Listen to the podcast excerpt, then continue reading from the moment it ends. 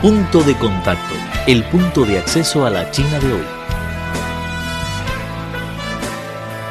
Punto de contacto, el punto de acceso a la China de hoy.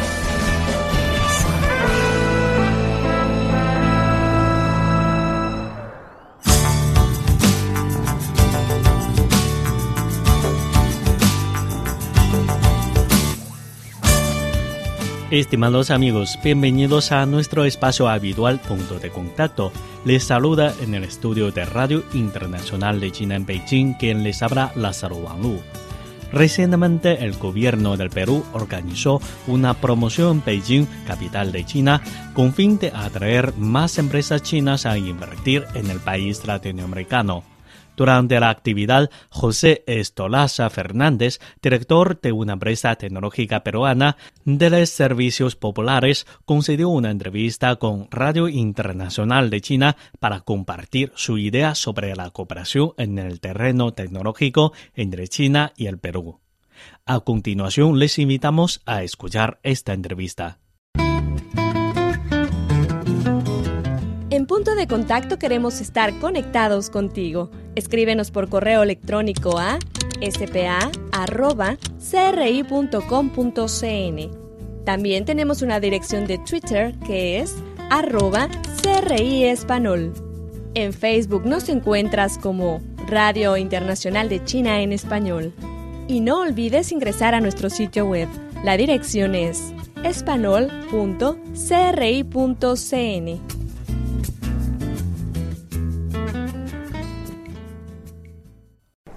Señor gerente general, ¿podría usted hacer una breve presentación de su compañía de teleservicios?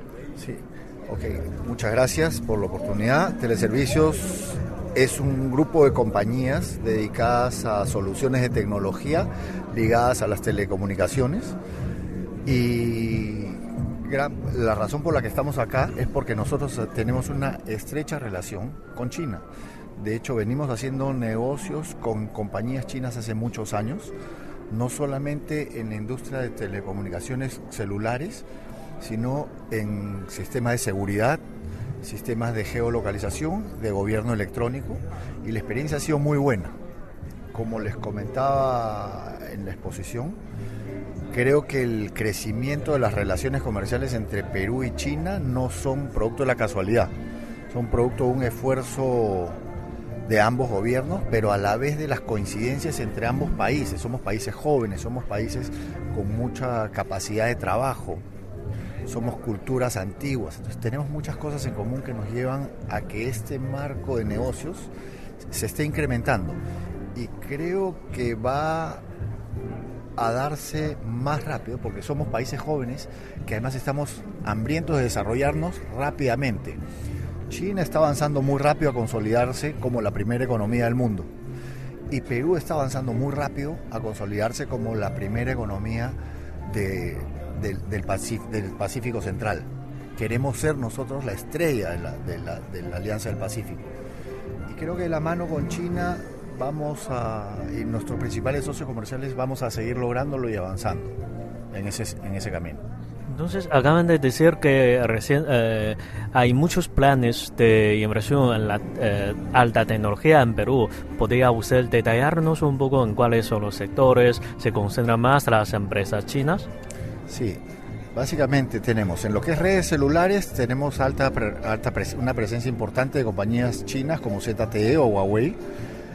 Y en el caso, por ejemplo, específico, tenemos una inversión pública privada en, términos de seguridad y telecomunicaciones dentro de las prisiones para que son bloqueados, inhibidores de señal y todo lo que son servicios de telecomunicaciones dentro de las prisiones, que lo estamos haciendo en alianza con una compañía china. Luego tenemos proyectos de ampliación de gobierno digital mediante servicios de biometría, los cuales la tecnología china va a ser gravitante para poder expandirlos en escala masiva en muy corto plazo, sin tener que, digamos, mientras que otras, otros países, otras soluciones toman mayor tiempo y pueden ser más costosas, la, la respuesta que hemos tenido de nuestros aliados de la industria china ha sido muy rápida, muy ágil y muy eficiente en términos de costo. Entonces vemos que ahora estamos en una época de Internet, podemos decir.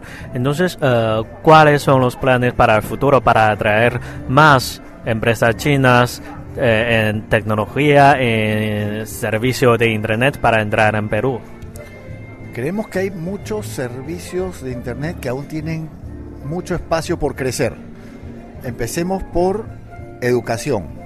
Todo tema de teleeducación creo que nos puede, nos debería permitir el salto tecnológico que cierre la brecha en educación dentro de la población básicamente rural, porque es mucho más fácil, mucho más rápido y mucho más eficiente avanzar con educación apoyada en medios digitales que hacerlo de la manera tradicional, construyendo este, escuelas con ladrillos y, teniendo profesores no tan capacitados cuando los sistemas digitales de teleeducación son, han demostrado ser mucho más ágiles y mucho más masivos sobre todo. Y el Perú necesita un salto masivo en educación. De igual forma, en, en salud.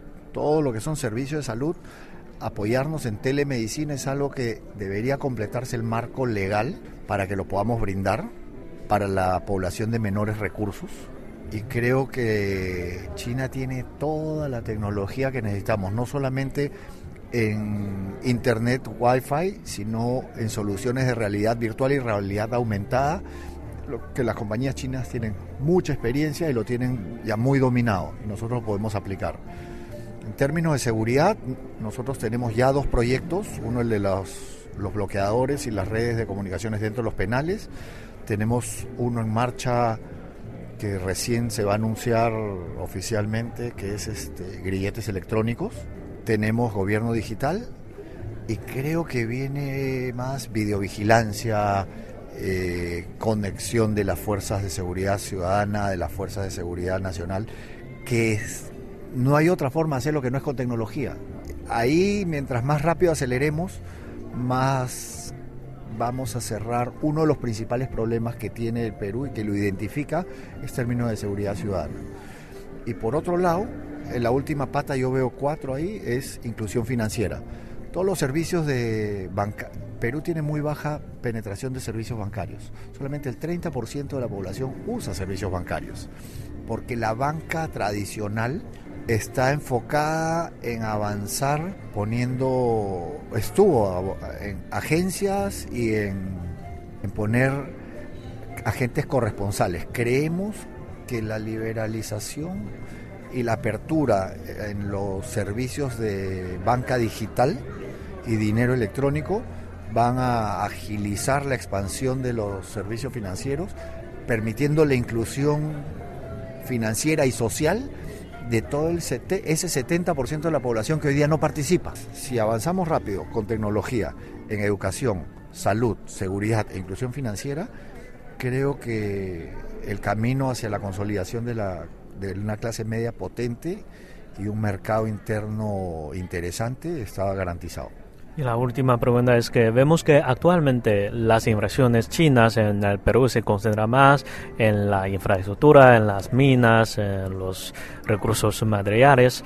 Y en su opinión, en el futuro sí hay la posibilidad de que la inversión, por ejemplo, en el sector tecnológico o en el sector de servicios superará la inversión tradicional de China en el Perú. Definitivamente, no solamente en términos de volumen, sino en términos de retorno. Creo que la experiencia mundial lo marca claramente.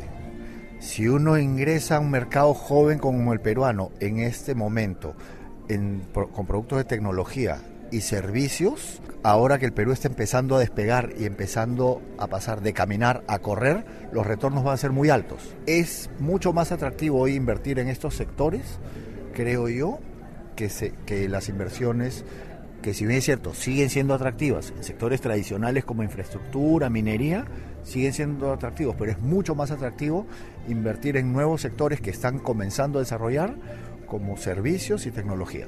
Bien amigos, hasta aquí nuestro programa de hoy. Muchas gracias por su sintonía y hasta la próxima vez. Chao.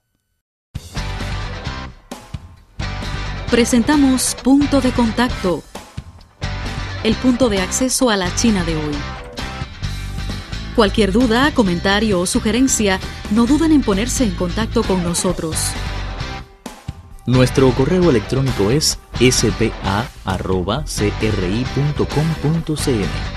Los esperamos en nuestro próximo encuentro.